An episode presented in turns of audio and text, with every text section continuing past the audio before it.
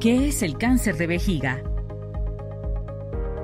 El cáncer de vejiga se origina cuando las células que componen la vejiga urinaria comienzan a crecer de forma descontrolada.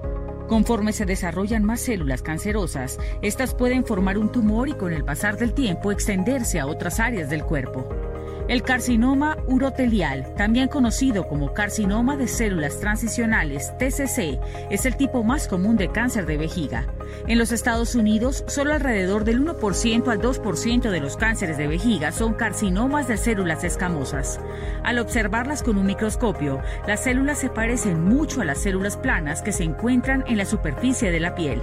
Casi todos los carcinomas de células escamosas de la vejiga son invasivos.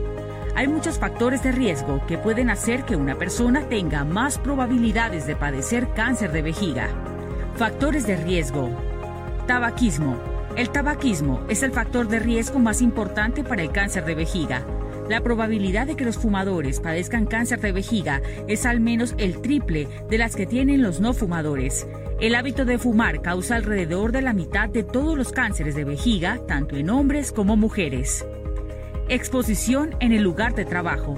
Ciertas sustancias químicas industriales se vinculan al cáncer de vejiga.